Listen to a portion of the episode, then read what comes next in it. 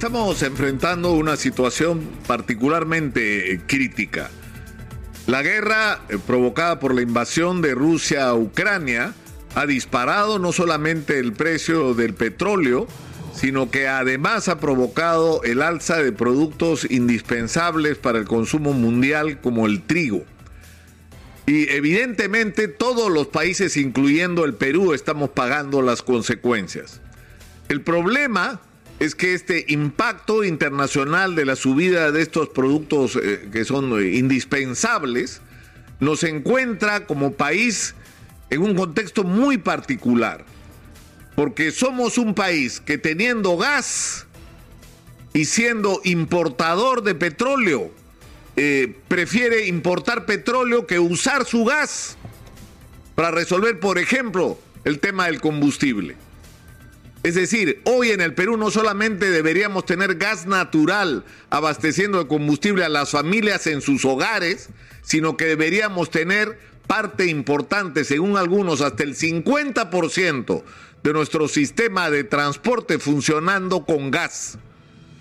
Existe la alternativa del uso de, valga la redundancia, de las energías alternativas, de las energías eh, renovables, como por ejemplo la electricidad, la energía eólica que genera electricidad, o el uso eh, extensivo de la electricidad incluso para el transporte. Todo eso, sin embargo, supone planes y supone largos plazos. Es cierto que tenemos una perversión en nuestra canasta de alimentación cotidiana. Es cierto que en el Perú deberíamos consumir muchísimo más pescado del que consumimos porque lamentablemente la prioridad para la industria pesquera en el Perú ha sido la producción y exportación de harina y aceite de pescado.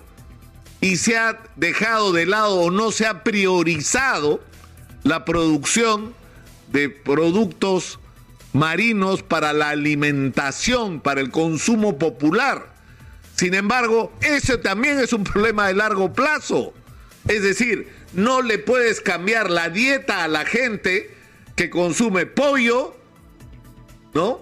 Que se alimenta con productos importados, que consume fideos que se hacen con harina de trigo importado. Es decir, que, tenemos una tremenda dependencia para nuestra alimentación cotidiana de productos importados. Entonces, hay que hacer un reseteo de nuestra dieta, por supuesto que sí, pero eso va a requerir tiempo.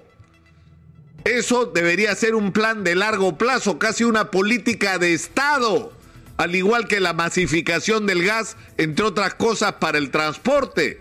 Tenemos, como lo ha dicho Pedro Gamio hasta el cansancio, gas para 24 o 25 años.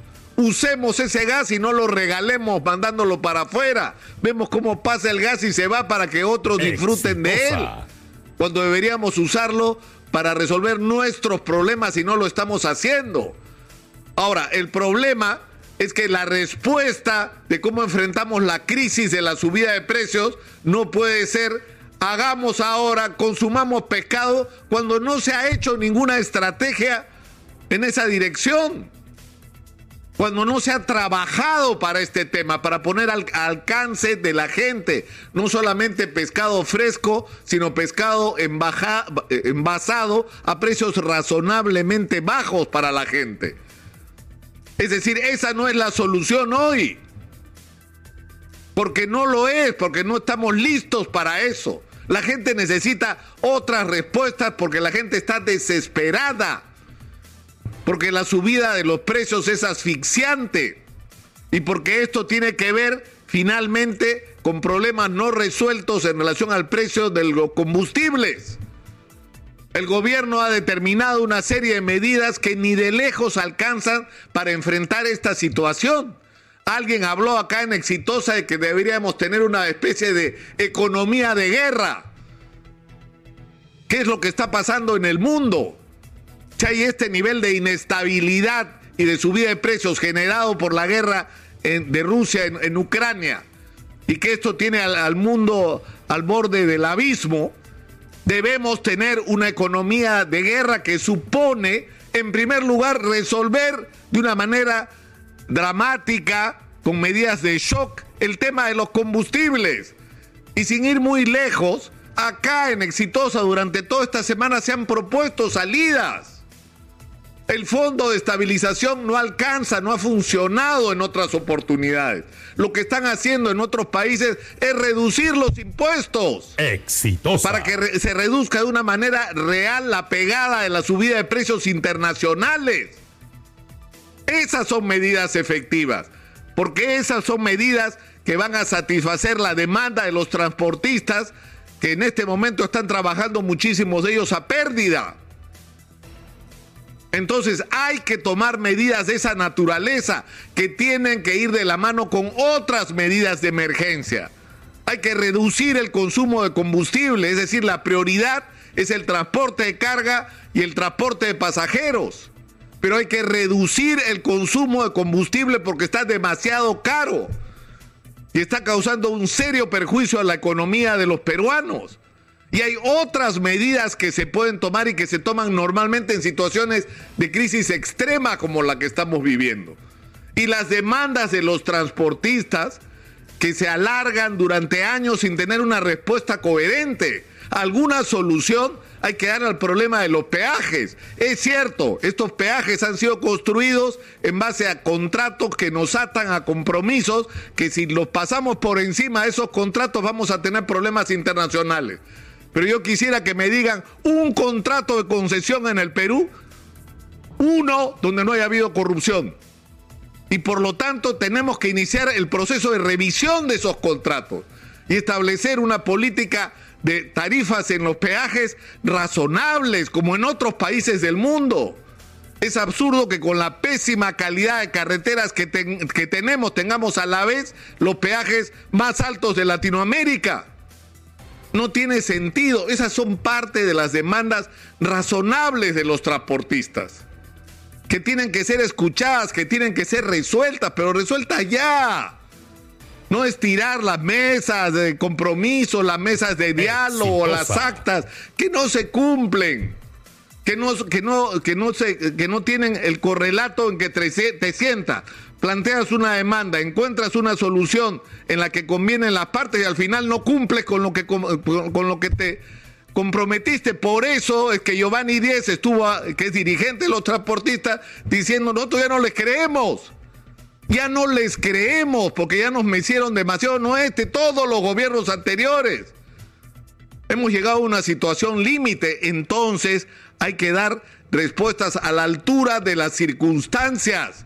Y para eso hay que escuchar a los especialistas que saben lo que hay que hacer, que es tomar medidas de shock inmediatas, pero a la vez iniciar una serie de procesos que son indispensables. Por ejemplo, lo de la masificación del gas en el caso del transporte, que es algo que tiene que empezar, empezar a hacerse ya y se puede empezar a hacer ya. Pero una vez más, todo nos lleva al mismo sitio todo nos lleva al mismo sitio. ¿Quiénes son las personas que están a cargo, no es cierto, de tomar las decisiones y de conducir las políticas públicas? Las personas más calificadas para hacerlo, a las personas que fueron puestos ahí en función de los cálculos políticos de los votos por la vacancia en el Congreso. Estamos pagando las consecuencias de, esa manera de construir el aparato del Estado o de construir los nombramientos en las funciones más importantes en el aparato del Estado.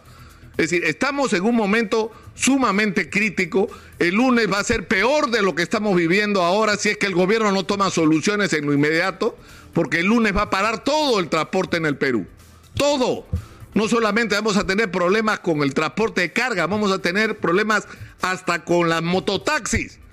Porque todos han concertado para paralizar porque no dan más, no están locos, no son unos subversivos no están ligados a, objetivos políticos, lo que están haciendo es demandar eh, legítimamente reclamos sobre temas que requieren urgente solución. Y yo creo que hay que hacerlo ahora. Esta es una situación de emergencia y tendría que crearse un espacio para recibir a toda la gente que tiene demandas, porque además esto se ha juntado con otras demandas, la de los agricultores, la, gente que tiene conflictos con las corporaciones mineras y las operaciones en todo el país, todo se ha juntado, el reclamo de las comunidades nativas de la, de la Amazonía que están hartas también de que las mesan, en el caso de las comunidades, por décadas. Entonces ha llegado el momento de enfrentar con realismo, con responsabilidad una situación tan crítica y escuchar y convocar a los que saben qué hay que hacer. Cuando uno no sabe qué hay que hacer, le pregunta a los que saben qué es lo que toca hacer en ese momento y es lo que deberían hacer los señores del gobierno del profesor Pedro Castillo.